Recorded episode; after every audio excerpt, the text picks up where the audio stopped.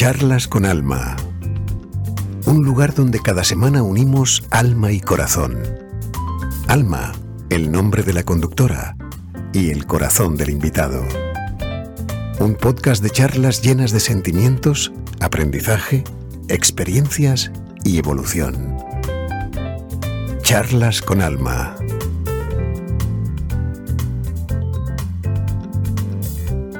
Bienvenidas y bienvenidos a un nuevo episodio de Charlas con Alma desde el alma.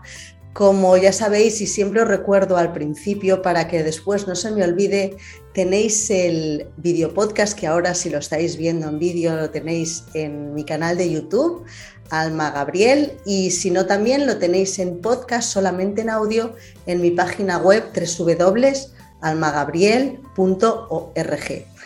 Recordarte también que si te gusta el contenido de mi canal, que le des a la campanita y de esa manera recibirás todas las notificaciones de todo el contenido que voy colgando semanalmente. Y bueno, hoy eh, es un experimento, es todo como muy, como muy extraño. Bueno, no es extraño, ahora lo entenderéis. No es extraño porque es una persona como yo, la que estáis vosotros ya viendo en pantalla, eh, extraño, pues porque él cuando conectamos me dijo, bueno, y esto no tiene nada que ver lo que hago yo con lo que tú estás colgando en la página web, ahí en la página web, sí, o en, mm. o en el canal de YouTube. Y yo ya le dije que esto son charlas con alma desde el alma y no hay ningún patrón, no hay ningún guion, no hay nada que diga que un escritor, músico, poeta, rapero, no puede estar en charlas con alma desde el alma. Al contrario, no nos conocemos, es la primera vez que nos vemos la cara. Eh, sí que hemos hablado porque contactamos, lógicamente, contactamos por, por Instagram y, estoy virgen como vosotros, o sea que tengo mucha curiosidad, tengo muchísima curiosidad de hablar con él, que me cuente cómo han surgido todas esas cosas que vamos a explicar ahora. Y bueno, ya está, ya no digo nada más. Quiero presentarte Johan. Johan, espérate el apellido, que antes lo hablábamos, que se lo ha buscado un poquito complicado. Johan Klathart. Klathart. Klathart, sí. Klathart. Pone que sí. Pues sí, lo del apellido es un poco un error, pero bueno, con Johan más o menos vamos bien. Bueno, pues nos quedaremos con el Johan y ya está después, como, como también en abajo del YouTube y todo, pondremos tu contacto, lo pondremos, ahí estará todo bien escrito por quien desee contactar contigo. Muchísimas gracias de verdad, Johan, por estar conmigo.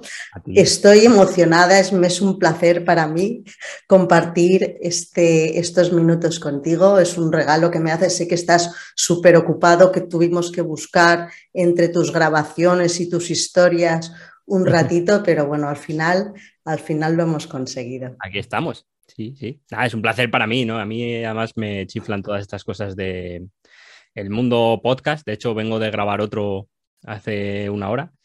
Y, nada, yo es un placer. Eh, ¿Pero tienes, tienes tu propio podcast también? Sí, em, estamos haciendo un podcast conjunto con Jero Varas porque estamos, tenemos un club que se llama, es el Club de la Escritura Testaruda. Sí, lo tengo aquí, que eres codirector, sí, sí, sí. y, y, bueno, pues tenemos un podcast en el que entrevistamos al más leído de cada mes, de los autores que forman parte del reto. Y nada, la verdad es que es un proyecto súper súper chulo. De hecho, hemos estado, la grabación del podcast ha sido, eh, pues no sé, 40 minutos y hemos estado de charla dos horas casi. Suele eh, pasar, ¿eh? Sí, y, sí, sí, el, a mí el mundo de todo lo que suene me, me chifla. Muy bien, pues cuéntame, a ver, mm, empecemos un poco por tus inicios, ¿por qué, por qué eres escritor, poeta, rapero, músico. Hay una cosa muy curiosa que me ha llamado muchísimo la, atención cuando he entrado en tus perfiles que pones escribo discos y canto libros. Sí, bueno, era una forma más o menos original que se me ocurrió de, decir que, bueno, que me gustan las dos cosas. Hago, escribo prosa, poesía y prosa, escribo en texto y escribo para hacer canciones yo empecé un poco de rebote porque, eh, bueno, pues de chaval me, atrajo mucho cuando descubrí el hip hop y tal, empecé a meterme mucho en esa cultura. Y, de hecho, yo no quería escribir canciones ni rapear ni nada. Yo de hecho empecé queriendo ser DJ. Eh, yo veía a la gente ahí poniendo los vinilos y haciendo scratch y decía, yo, yo quiero hacer esto. Y lo que pasa es que, bueno, me di cuenta pronto de que ser DJ en un barrio como el mío en Carabanchel, en Madrid, pues era muy caro para mí. Empecé a buscar vinilos de segunda mano, necesitabas cacharros y al final dije, bueno, lo descarto. Y dije, bueno, pues me hago productor de música. No tenía ni idea de cómo se hacía, yo sabía que era música electrónica, busqué ahí cosas por el ordenador que hacer, intenté ahí eh, buscar samples y sonidos para crear cosas, no tenía paciencia, eso no era lo mío y al final, pues eh, la otra opción era eh, o pintar graffiti, que también lo intenté y no salió bien, o bailar break, que lo de bailar nunca fue una opción para mí. Y dije, bueno, pues lo más barato va a ser coger un cuaderno y escribir cosas. La opción más barata es eso, ¿no? la escritura, que con el cuaderno tienes suficiente. Entonces fue como, fue como la última opción en realidad. Fue como, bueno, pues voy a escribir. Y, en eso me quedé. Empecé a escribir con, yo qué sé, 12, 13 años. Eh, canciones, al principio solo cosas de rap y tal. Y yo siempre digo que a la poesía, a la literatura, entré un poco por la puerta de atrás. Igual que con la música. Eh, o sea, entré en la música por el rap y tal, por cosas más o menos macarras. y al final eso te lleva ya al funk, al soul, la música clásica, te lleva a otros sitios. Y en, y en, y en la escritura me pasó igual. Empecé escribiendo macarradas. y eso, pues bueno, con el tiempo me llevó a descubrir más libros, más autores, entrar en la poesía, escribir eh, relatos y tal. Eh, entonces siempre digo que entré en, en el arte por la puerta de atrás. Pero ahora ya, ya estás hacia la puerta grande, ¿no? Bueno, a ver, a ver, siempre vamos evolucionando. Eh, yo soy muy, a mí me gusta, soy muy anárquico, me gusta todo tipo de géneros de música en realidad. Es verdad que el rap es como la forma de expresión que me salió, que he elegido, la que tengo más dominada. Eh, pero sí, sí, a mí me gusta cualquier tipo de música y me pasa también un poco con los libros. consumo cosas sin orden ni concierto de varios géneros y al final así me pasa, que lo que hago yo pues es un poco ah, mezcla de todo. ¿Qué te iba a decir? ¿Escribes siempre para ti o escribes también para los demás? Qué buena pregunta esa, ¿eh? Eh, eso, mira, lo hablábamos en el, lo hablamos en el podcast de, la escritura testaruda, eh, porque hay mucha gente que tiene problemas como para publicar, ¿no? O sea, hay gente que le gusta escribir, pero, pero no le gusta publicar. Y yo siempre cuento la anécdota de que al principio del universo, el primer blog que tuve, yo lo publicaba ahí en internet, publicaba textos, pero no, no le pasé el enlace a nadie. A nadie es a nadie, no lo publiqué nunca, a nada, ¿no? O sea, lo hacías para ti Claro. Absolutamente para ti, ¿no? Pero ahí viene la reflexión que hacíamos, porque es, si lo haces para ti, ¿por qué no lo pones en un cuaderno y ya está? ¿Por qué subirlo a Internet?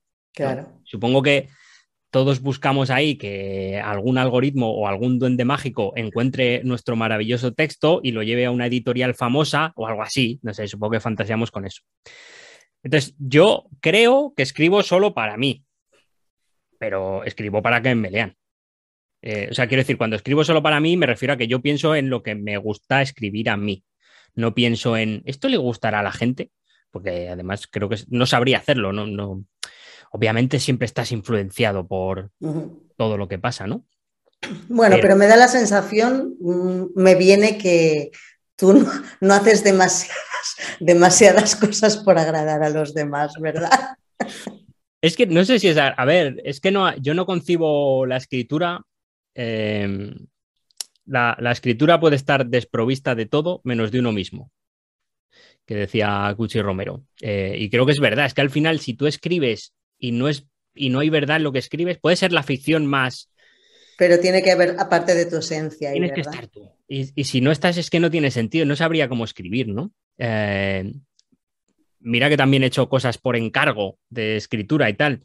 Pero bueno, eso es como más mecánico, lo haces, intentas olvidarte y, bueno, pues ahí sí, cuando escribes por algún encargo, eh, a lo mejor sí que estás escribiendo más por agradar o por estás pensando, bueno, esto se lleva esta cosa. Bueno, quizás este estás, te tienes que poner más en la piel de esa persona para la que estás escribiendo, ¿no? Claro, es un proceso diferente, pero cuando yo escribo para mí, o sea, pensando en alguna canción o en algún texto mío, yo no pienso en nadie, yo pienso en, lo que nace y en, y en que fluya como a mí me gusta. Es que si no me gusta a mí, ¿a quién le va a gustar? Y quien no conoce tu música, ¿a qué escribes? Uf.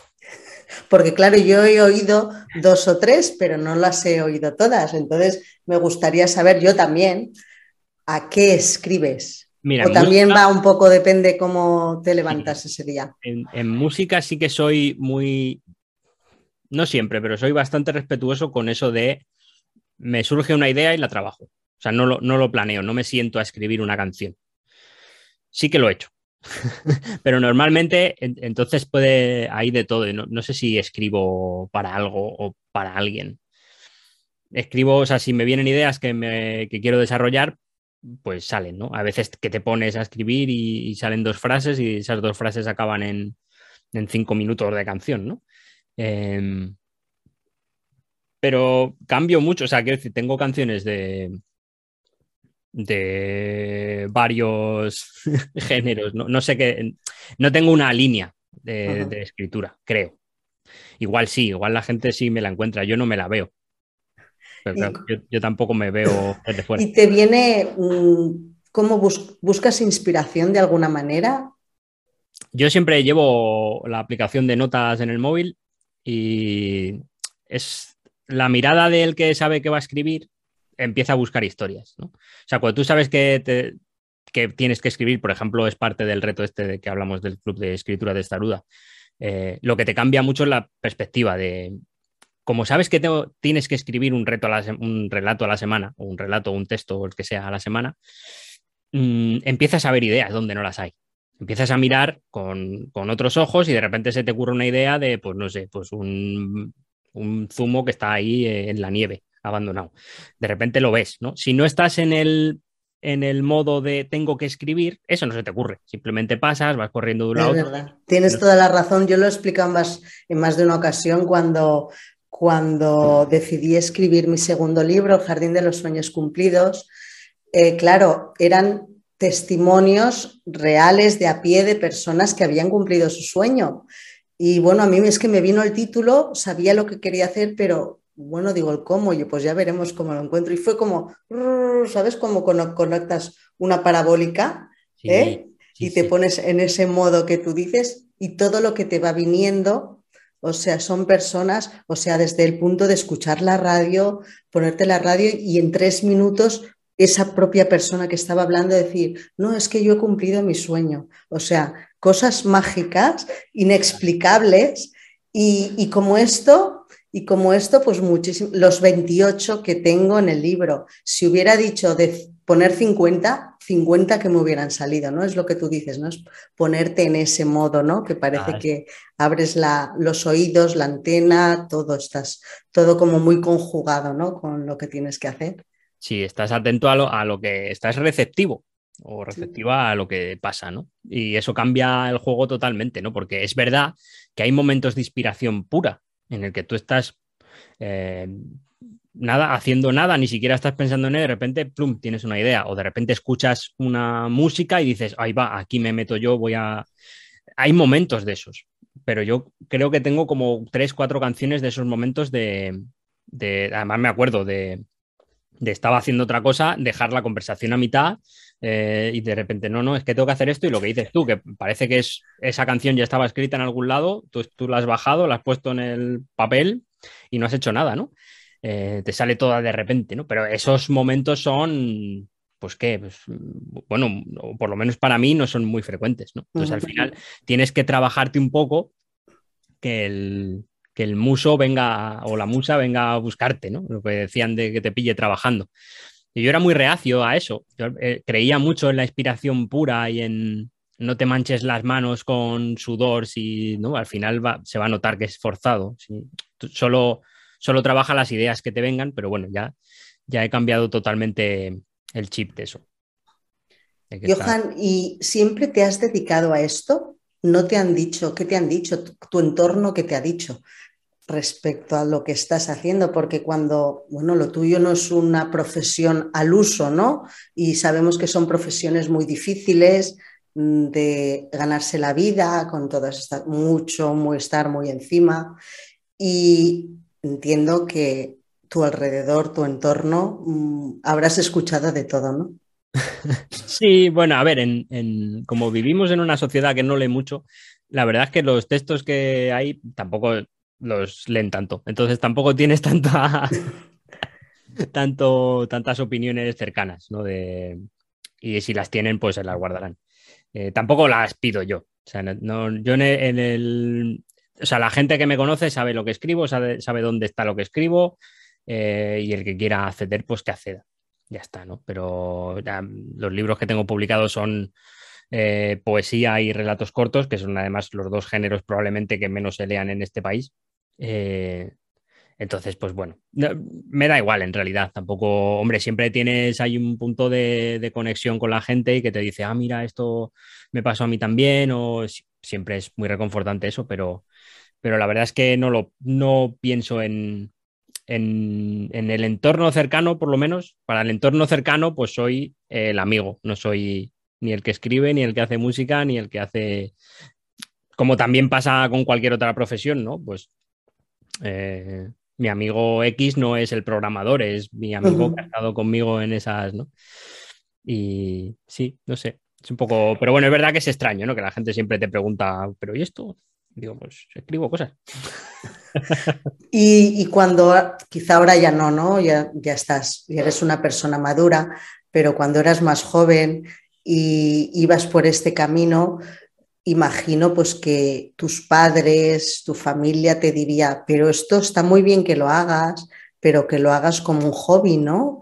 Porque no pretenderás, ¿no? Vivir de esto, porque no te buscas una, una profesión al uso, ¿no? Un trabajo de verdad. De verdad, eso. Eso no, no hizo falta ni que me lo dijeran, ya me di cuenta yo. De hecho, porque yo empecé en. Porque aparte de todo esto, soy ingeniero de sonido, ¿no? Eh, de, trabajo o profesión más, digamos, normal, que tampoco, porque también, también te preguntan, pero ¿y qué haces?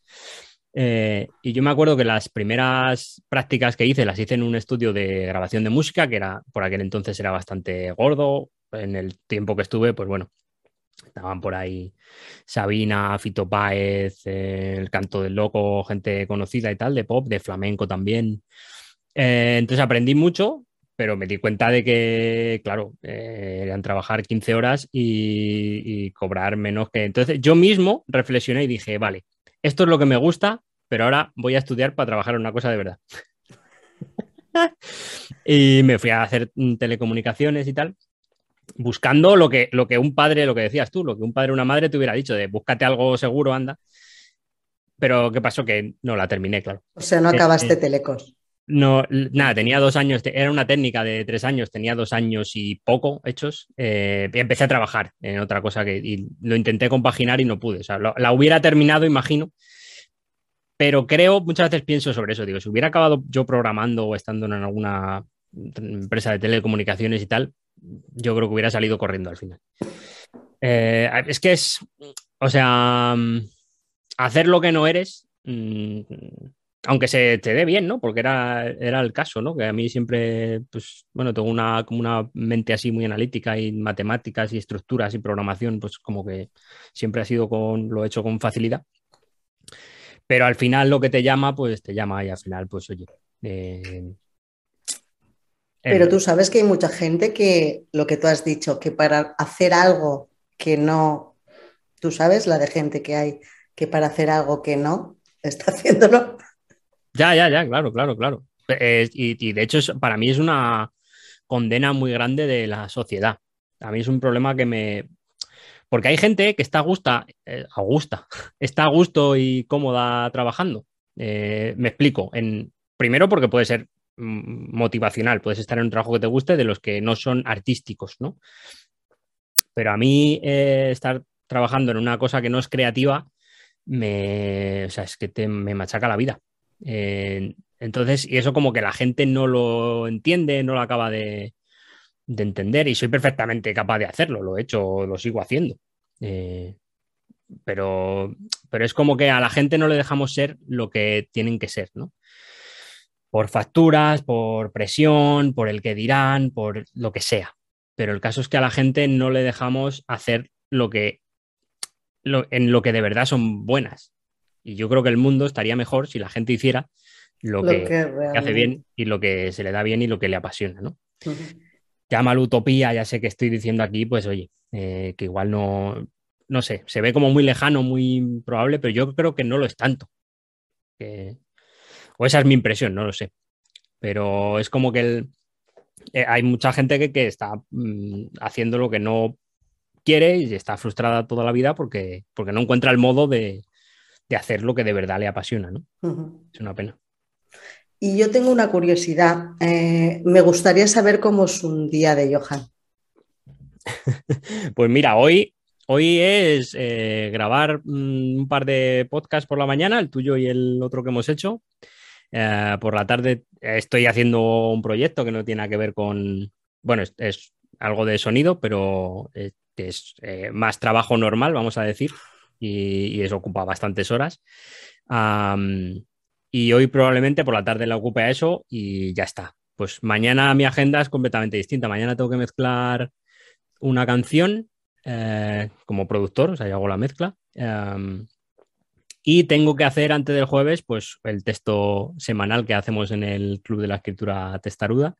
Y tengo, bueno, pues varios encargos. Tengo otro podcast en el que hago el sonido y, bueno, trabajos de sonido. Y tengo que ir a, a Madrid también esta semana a hacer unas grabaciones. O sea que mi agenda es un poco a ver qué pasa. No tengo una rutina muy establecida. Que a veces la echo de menos, pero normalmente no. Bueno, pero quizás es más divertido, ¿no? A veces a mí también me pasa, ¿no? Hay semanas que las tengo como muy preestablecidas y otros días que son, bueno, a ver hoy qué surge, ¿no? Y también está bien de vez en cuando que surjan semanas de esas, la verdad es que sí. Y bueno, vamos a lo que nos ha llevado a que tú y yo nos conociéramos. Nuestro enlace común ha sido Borja, bueno, vamos a remontarnos un poco. Mm. Cuando colguemos este podcast, resulta que ya habremos colgado, va, a ir todo enlazado. Primero va a ser, o ha sido, porque cuando lo, lo escuchen ya habrá pasado, ha sido el de Borja, después el de Cristina, después el de Alberto Collado y después el tuyo. Ah, mira. O sea que vamos a tener cuatro semanas, un mes muy, muy musical, ¿no? Entonces, eh, quien haya visto, quien haya visto ya el, el video podcast o escuchado el podcast de Borja Niso, Borja Niso es pianista, es músico también y no, no, quiero hacer ningún spoiler porque quien no lo haya visto, que, se, que tire atrás y que lo vea. Él está haciendo una gira titulada Todo por un sueño. Allí participa Cristina Gatell, que ella es el alma de Borja Niso dentro de ese, de ese espectáculo. Luego está Alberto Collado, que es la voz de Borja Niso en ese espectáculo. Y a raíz de todo eso surge, aparece Johan un día que estoy viendo un directo de Cristina que va, está presentando un tema de Johan donde participa también en un rap, participa Cristina. Y entonces ahí empiezo a escuchar que el que había puesto la música de un tema de resurrección de Borja, de su primer trabajo de Borja, y bueno, explícame, explícame un poquito cómo surgió eso. Entonces yo conocí a Johan y allí mismo en el directo le dije, quiero hacer un podcast contigo. Sí, sí, fue así, fue así. Así fue. Eh, eh, ¿Cómo conociste a Borja tú, Johan? Pues mira, em, yo lo vi en un, evento que fui en Madrid, un evento de producción musical y tal, él daba una charla, porque efectivamente eh, su historia es impresionante. Y me acuerdo que en su ponencia, pues yo estaba en primera fila eh, ¿sabes? Y me quedé. Había mucha gente, muchos ponentes muy, muy interesantes de esto que estabas rellenando apuntes y pensando, ah, pues cuando llegue a casa de nuevo voy a hacer esto, esto y esto. Y empezó a hablar él eh, de su historia y solté, solté el boli y el papel y me quedé así mirando con los. Porque tenías que escucharla. Yo creo que todos nos hemos quedado así, quienes hemos escuchado su historia. De hecho, luego, bueno, luego voy a eso. Bueno, total, que ese día, pues escucho su historia y tal, eh, ese día no puedo ni comer. yo estoy ahí, era justo antes de la pausa de comer y me voy a comer y diciendo, pero habéis escuchado a este hombre. Y me quedé como muy impactado, ¿no? De lo que... Luego siguió el evento y tal. Eh, cuando llego a casa, eh, intentando poner en orden todos esos pensamientos de todas las... Había cosas, había gente de, que hablaba de negocios, gente que hablaba de música, bueno, en fin, había un montón de cosas, ¿no? Y yo quería hacer como un plan de, bueno, ahora vamos a empezar a hacer esto. Y yo, revisando apuntes, pues lo que decía, ¿no? Tenía cosas escritas de casi todos, menos de él, que de hecho ponía signo de admiración, Borja Niso, y cierro el signo de admiración y ya está, era lo único que puse, ¿no? Y dije, bueno, voy a escuchar a, vamos a ponernos música de fondo, eh, me pongo a escucharlo y ya empiezo a trabajar, porque había parte también de documentación y de, bueno, de planes de negocio, en fin, un poco más rollo, digo, bueno, me pongo música y no pude hacer nada. Me quedé ahí escuchando el disco eh, atrapado y, y, eh, hubo un punto ahí de, de, de, hostia, yo tengo que contactar con este hombre, ¿no? Y, y, salió el tema de resurrección y en ese día, en vez de hacer todo el trabajo que tenía pensado hacer, pues lo que hice fue escribir esa letra, eh, grabarla y también buena parte del día, porque eso lo hice en un día o dos, cuando la tuve grabada, buena parte del tiempo también se me fue en cómo le digo a este hombre que le he robado, le, me he grabado una canción de Spotify suya. Le estoy poniendo letra. Le he puesto letra, me he puesto a rapear encima yo aquí y digo, a ver cómo. ¿Cómo se lo va a tomar, no? Claro, sí. me daba un poco de cosa y tal. Y, pero muy bien, nada, la escuchó, contactamos, le dijo que le gustó mucho y tal. Luego pasó mucho tiempo antes de sacarla porque es verdad que la pieza dura como seis minutos eh, y yo no la hice entera, ¿no? Era un proceso como de, de, resurrección, desde que caes y vuelves a nacer, y la idea era que el final fuera pues ya volando, ¿no? La metáfora del ave fénix y tal. La dejé sin acabar, primero porque era mucha letra, eh, y segundo porque, bueno, ahí no, no, me, no veía el final, ¿no? Y ya con el tiempo, pues Cristina me contactó, que escuchó también el tema, que le gustó mucho, y, y ya me propuso acabarla, acabar el tema a ella, ¿no? Con, eh, con unos versos, ¿no? Lo, mío es un, poco, es un poco, está ahí en medio, ¿no? Porque no es un rap, porque bueno, al final es una pieza de músico, de música clásica de piano que no, no va eh, empatronada y bueno, va un poco libre, entonces hay veces que tienes que frenar y acelerar y tal, pero bueno, se puede considerar que lo mío es rapear más o menos y ella lo ha hecho más como pues eh, declamando una, eh, una poesía más o menos recitada, ¿no? Y lo acabó, me lo mandó, lo escuché y dije, perfecto. Eh, ¿sabes? Me emocionó mucho su parte y, y, bueno, al final luego fue trabajar un poco en la, en la canción y tal y, y la verdad es que muy contento. Luego eh, hicimos ahí una especie de vídeo de adelanto también y tal. Y, y, muy bien, la verdad es que muy a gusto con ellos, son unos cracks. Bueno, tenemos, tengo que decir que nadie se va a quedar con la duda de cómo es este, esta canción, esa resurrección puesta con la, con la letra de Johan, porque al final del podcast sonará, sonará enterita. Quien vamos a ponerla entera, quien la quiera escuchar entera, de verdad, que se quede hasta el final porque no tiene desperdicio.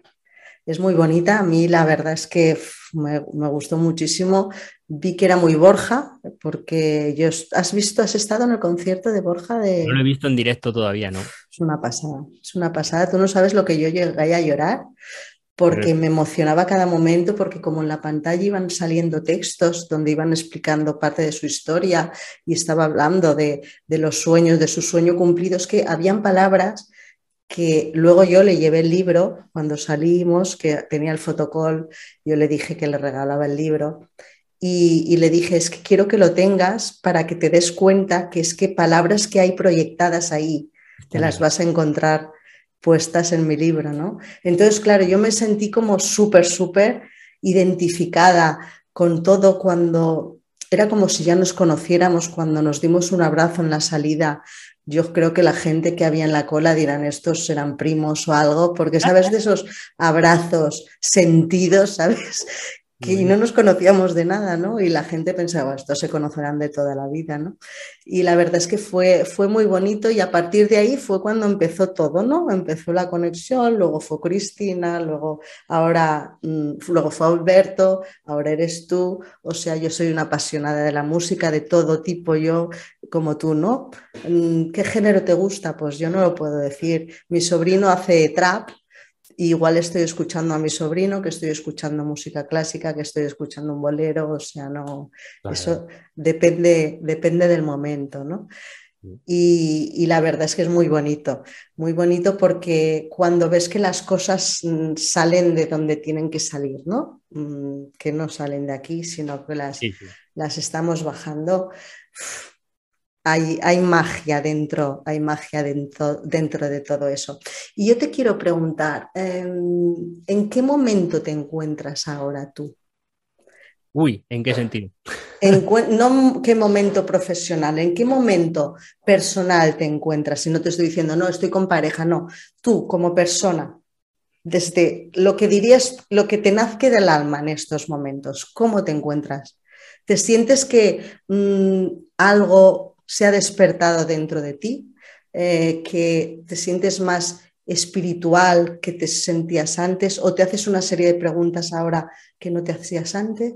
Sí, a eso me refiero. Puede ser. Em, sí, no sé, mi relación con la espiritualidad siempre ha sido un poco extraña, eh, pero sí, definitivamente estoy mucho más abierto ahora que antes, ¿no? Y bueno, pues buscándose la búsqueda de uno mismo, ¿no? Que al final es lo que saber muy bien. Mi, búsqueda ahora principal es el, el, cuál es el motivo, ¿no? ¿Cuál es mi, mi propósito?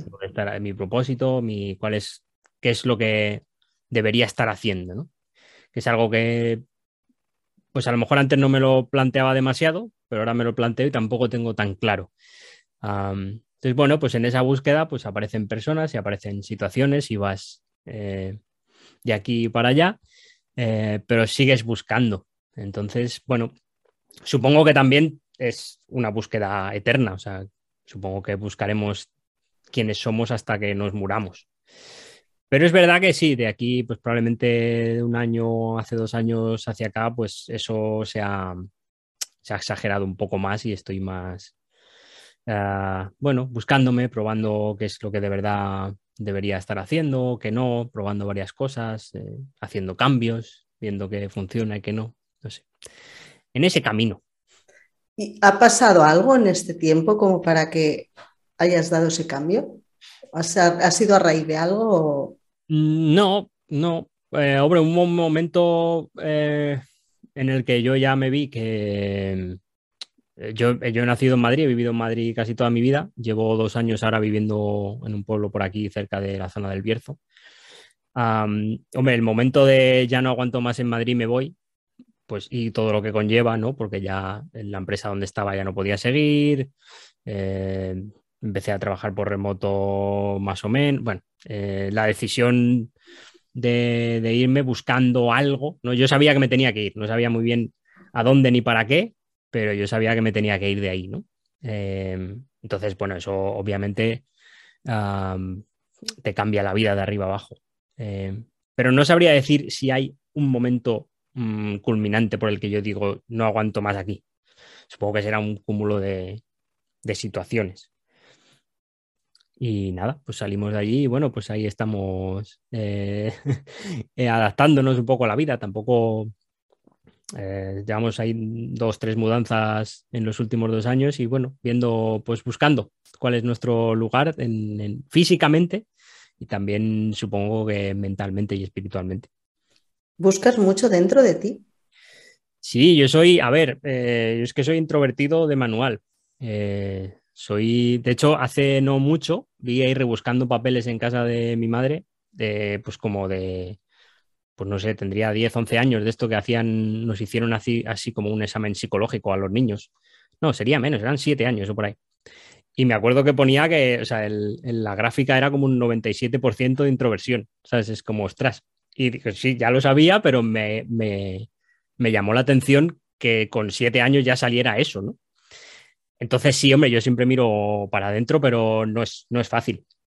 Eh, siendo extrovertido, extrovertido da igual, ¿no? Al final mm, lo que hay dentro lo tenemos muy cerca físicamente, pero cuesta llegar, cuesta llegar, sí. ¿Hace daño? A veces sí, a veces sí. Pero eres de los que se achanta por porque cuando salen esas cosas que hacen daño dices, uy, no, no, no, no, me voy a lo racional, me voy otra vez a la mente, que ahí, es ahí me siento más cómodo. A veces sí, a veces sí, cuando he tenido experiencias en meditación un poco que se salen de... ¿Haces meditación? Sí. ¡Ay, qué bien! Es que soy profesora de meditación. Pues mira, pues me vas a venir bien porque... Me apasiona, me apasiona. claro, pues, pues te voy a pedir ayuda porque siempre voy y ¿Y un rap? ¿Y un rap mezclado con una meditación no sería posible hacer alguna No lo sé, no lo sé, lo podemos inventar. Es que ahora me está viniendo, ¿no? Algo así como, como muy suave. Uy, uy, uy, uy, uy. Unos pues mantras con. Uy, uy, uy, uy, uy. Mira, se me está poniendo la piel de gallina. Lo podemos inventar, sí. Sí, pero bueno, yo voy un poco dando tumbos, o sea, porque he hecho meditación simplemente de, pues eso, fijarme en la respiración o con algún mantra, he hecho meditaciones guiadas. Ahora estoy con una historia que es como una especie de narración, que vas a abrazar a tu niño de cinco años. Y, bueno, no sé.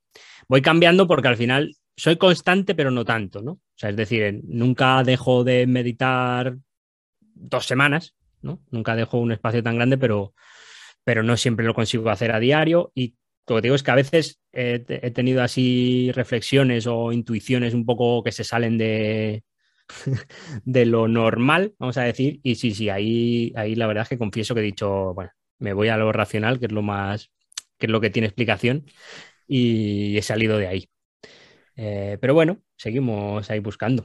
Lo digo también porque ingeniero, ¿sabes? Todo como todo lo que no palpamos, todo lo que no palpamos, todo lo que no está, ¿verdad? En nuestras manos es difícil de. Sí, sí, sí, sí. además soy cuadriculado. Entonces es como que además está muy arraigado en, mí todo este tema de si no lo proceso científicamente, o sea, de experimentar, comprobar y ver que tiene funcionamiento, como que no me lo creo, ¿no? Bueno, pero como tú lo tenemos, creo que eh, prácticamente todos lo tenemos arraigado, ¿no? Porque es lo que hemos vivido, es lo que nos, lo que nos han enseñado. Tenemos muchos patrones ya adquiridos de bien pequeñitos que cuando nuestro disco duro estaba vacío y virgen íbamos absorbiendo, ¿no? Y ahí está y cada uno le ha dado su interpretación, ¿no?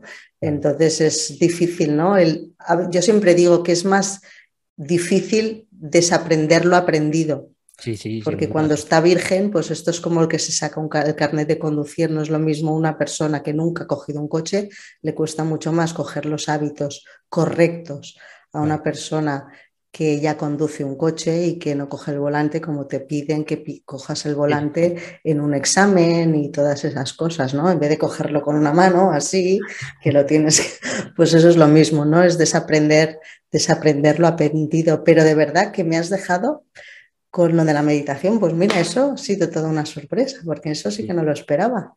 Sí, sí, pero es verdad que igual nos, han metido a todos en el disco duro lo mismo, pero como dices tú, pues al final en, la experiencia que he tenido yo, en parte por el estudio de ingeniería, en parte por trabajo de oficina también que he tenido bastante, ¿no? al final te... Todo es ABC, ¿no? Cuando sales de ahí es como que da más miedo porque estás acostumbrado al ABC. Eh, y sí, desaprender es seguramente lo más difícil de, todo, ¿no? Y yo creo que es un poco también parte de toda esta crisis de, que llaman de la mediana edad, porque al final te das cuenta de que todo lo que te han contado no era la verdad y, empiezas a, a decir, si me hubieran contado la película de otra manera, yo hubiera hecho otra cosa, ¿no? Ah, y entonces tienes que desandar que efectivamente es mucho más difícil que simplemente coger otro camino. es que tienes que desandar para mentalizarte bien que habías andado por el camino que no era. Y bueno, pues sí, es duro. Pero bueno, de todas maneras, a todo hay que darle las gracias porque todos son enseñanzas, todos son experiencias, aprendizaje y quizá lo mejor también, si tú no hubieras pasado por todo eso que has pasado, ahora no estarías donde estás y serías la persona que eres tampoco. Si el problema es ese, que, lo, que los humanos aprendemos a golpes. y hasta que no nos damos contra el muro, no, no nos, aunque nos lo digan, te vas a dar contra el muro. No lo ves, te vas a dar contra el muro. Te estoy viendo mal. Que no, que no. Plas. Ah, pues sí, me iba a dar, me he dado. y, como aprendemos así, pues ya está. Pues, y, es eh, de los golpes es donde, donde se aprende, lamentablemente, ¿no? Ojalá nos lo creyéramos cuando alguien nos dice, pero escúchame, eh, por aquí, pero como aprendemos en primera persona y en experiencias propias, pues hasta que no te das el golpe no despiertas. Bueno, pues ya está, pues te tienes que dar el golpe. Bueno, y a veces nuestra propia intuición, ¿no? Que nos dice, no vas por buen camino, pero es el camino fácil, es el camino que conoces, tal. Y, tiras y tiras y tiras, y cuando desgraciadamente la vida te da un toque, entonces dices, wow, porque tú, bueno, si has visto varios de, los, de las charlas que he mantenido, cuánta gente hay, ¿no? Que es, ha tenido que hacer ese despertar o ese cambio de conciencia o, bueno, ese trabajo posterior siempre a un palo, ¿no? Yo la, yo la primera, ¿eh? Me incluyo yo la primera. Claro, pero es que yo creo que sin, palos no logramos hacer la transformación de verdad, ¿no? No, sé, igual sí. Em, pero es verdad que necesitas ahí un punto de, tocar fondo para saltar otra vez. No sé si para resurgir en nuestras propias cenizas, sí que es verdad. Sí, es, bueno, es un poco la, la... Pero bueno, sí, es verdad que es, muy difícil. O sea, el, cuerpo, la mente y el cuerpo se, eh, se habitúa a algo. Incluso si ese algo es dañino para ti, ¿no? Entonces, muchas veces la salida es me voy a lo cómodo, me voy a casa, casa. Eh, conozco esto, esto se me da bien, hago esto, ya sé que no es lo que quiero, pero déjame. Ahí fuera hace mucho frío. Eh, entonces, bueno, sí, hay que, ir saliendo un poquito la patita por fuera y poco a poco, pues... Sí, porque además luego también nuestro entorno, la sociedad, pues también nos dice, ¿no? Que que dónde vas, que hasta aquí es donde te tienes, ya se encargan, ¿no? De decirnos que aquí es donde tienes que estar, ¿no? Y como si no hubiera vida más allá de todo eso, ¿no? Y cuando sales de esa rueda de ratón que digo yo y sacas esa patita, dices, wow, pues si hay otras cosas, hay otras cosas para hacer y hay otra vida, ¿no? Que no sea ese, el miedo, todo ese estrés, todas esas Mm. cosas ¿no? que nos imponen en nuestro día a día. Sí, pero bueno, probablemente pues tengas que morir de estrés o de o morir de alguna manera para empezar a verlo, ¿no? Porque muchas veces, pues lo que hablábamos antes con, el tema de las ideas, ¿no? Si no estás atento, si no estás receptivo a las ideas, no las vas a ver, aunque las tengas delante de tus narices. Es que no las ves. Porque, porque luego cuando te pones a mirar, de repente ves ideas en sitios que esto no era una idea, no la he visto yo porque estaba mirando. Ah, supongo que será un poco también así, ¿no? Hay que estar atentos a la vida. Qué bien, qué bien. Oye, Johan, me ha encantado que profundizar tanto. No sé si alguna vez has hecho alguna charla donde te hayan escarbado tanto por ahí. No, no, normalmente no. Eh, o sea, en, plan privado tal vez sí, ¿no? Pero así en un, en un, podcast no. Y lo agradezco porque de hecho muchas de las, de las charlas que tenemos en el día a día y también de, bueno, incluso también en podcast, ¿no? Y en productos audiovisuales, que son charlas un poco muy recurrentes, muy manidas, de, ¿no? Entonces, profundizar siempre se agradece porque al final es lo que importa, ¿no? Porque para hablar del tiempo, pues bueno, pues vale, sí, hablas, interactúas, pero no, te, no te llena nada, ¿no? en, el, en el libro del Jardín de los Sueños Cumplidos tengo el testimonio de un, futbolista, Martín Pose, no sé si lo has oído hablar, era, es argentino, jugador del español de la época de Tamudo y todo esto, bueno, y era, bueno, pues explicó, explicó la historia, ¿no? De todo lo que había padecido él, todo lo que había sufrido, ¿no? Y me acuerdo que cuando estuvimos hablando, porque yo a todos quedaba con ellos, porque grababa y necesitaba sacar la esencia de todo lo, cómo me lo contaban y cómo se, cómo se expresaban para luego yo poderlo transmitir. Y lloramos los dos y reímos los dos. Y él me dijo, me acuerdo, estas palabras me quedaron clavadas porque me decía, nunca me había, nunca había hablado tanto de forma tan desnuda. Fíjate. ¿Sabes? Y bueno, porque claro, yo imagino, ¿no? Pues un futbolista qué entrevistas o qué charlas podía tener, ¿no? pues de los goles que había marcado, de los, de los copas que había ganado y de poca cosa más, ¿no? y, me acuerdo... ¿Perdona? No, eso, que las preguntas típicas de... Sí, ¿Cómo has visto el partido? Sí, eso. Bien, pues lo he visto ahí dentro. Sí, sí, sí. Entonces, por eso que me quedó muy, muy grabado, ¿no? Cuando me dijo que nunca se había desnudado tanto ante nadie, ¿no? Fue muy, fue muy bonito. Y, bueno, pues mm, como eso, pues ya ves que a mí no hay guiones, lo que surge, surge. Unas personas que vienen aquí son más conocidas para mí, otras no, como es tu caso, pero de verdad que ha sido un placer que seguimos en contacto, que alguna meditación te voy a mandar, a ver si sacamos, a ver si sacamos ese propósito de vida, porque yo a través de muchas cosas que he hecho internas conmigo misma, ahí ha surgido. Y una de las cosas donde me vino, la última que me vino, fue en una de mis meditaciones, con lo cual sí me, a mí me ha servido porque no te va a servir a ti. Pues vamos, me encantará oír eso porque... Y luego ya me veo una meditación con unos mantras ahí. bueno, bueno, bueno, eso ya, eso ya lo hablaremos, eso ya lo hablaremos, aunque sea para nosotros solos. Sí, sí, sí, sí. Pero bueno, qué bonito, qué bonito puede ser. Johan, de verdad, que ha sido, ha sido un placer, de verdad, estar, tenerte aquí. Seguimos en contacto.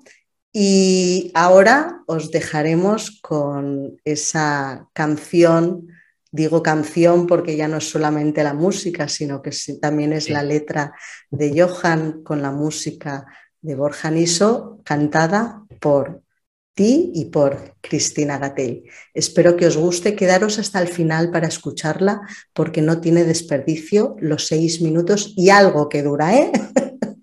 Pero de verdad, quedaros hasta el final. Johan, de verdad, muchísimas gracias por estar aquí. Y a todos vosotros deciros que, como siempre, que todos los cambios son posibles, que tú puedes diseñar tu propia vida. Y hasta la próxima semana recuerda calmar la mente y sentir la vida. Nos vemos o nos escuchamos la próxima semana.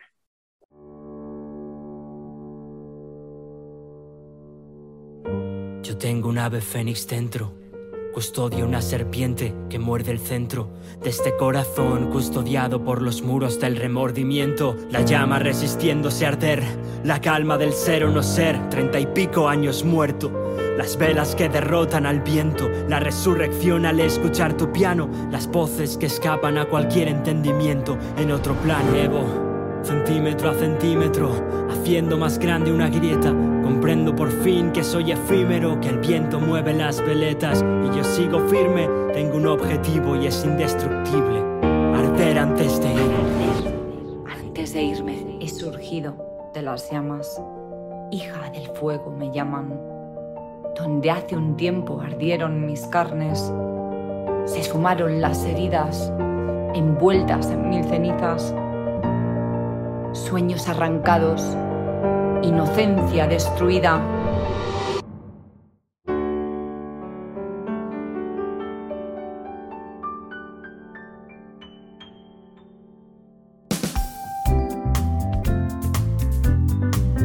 Hasta aquí el episodio de esta semana. Si te ha gustado y crees que puede ayudar a alguien, compártelo. Y si no quieres perderte ningún episodio de este podcast, Sigue a Alma Gabriel en las redes sociales, WhatsApp y Telegram o inscríbete en su newsletter en hola.almagabriel.org.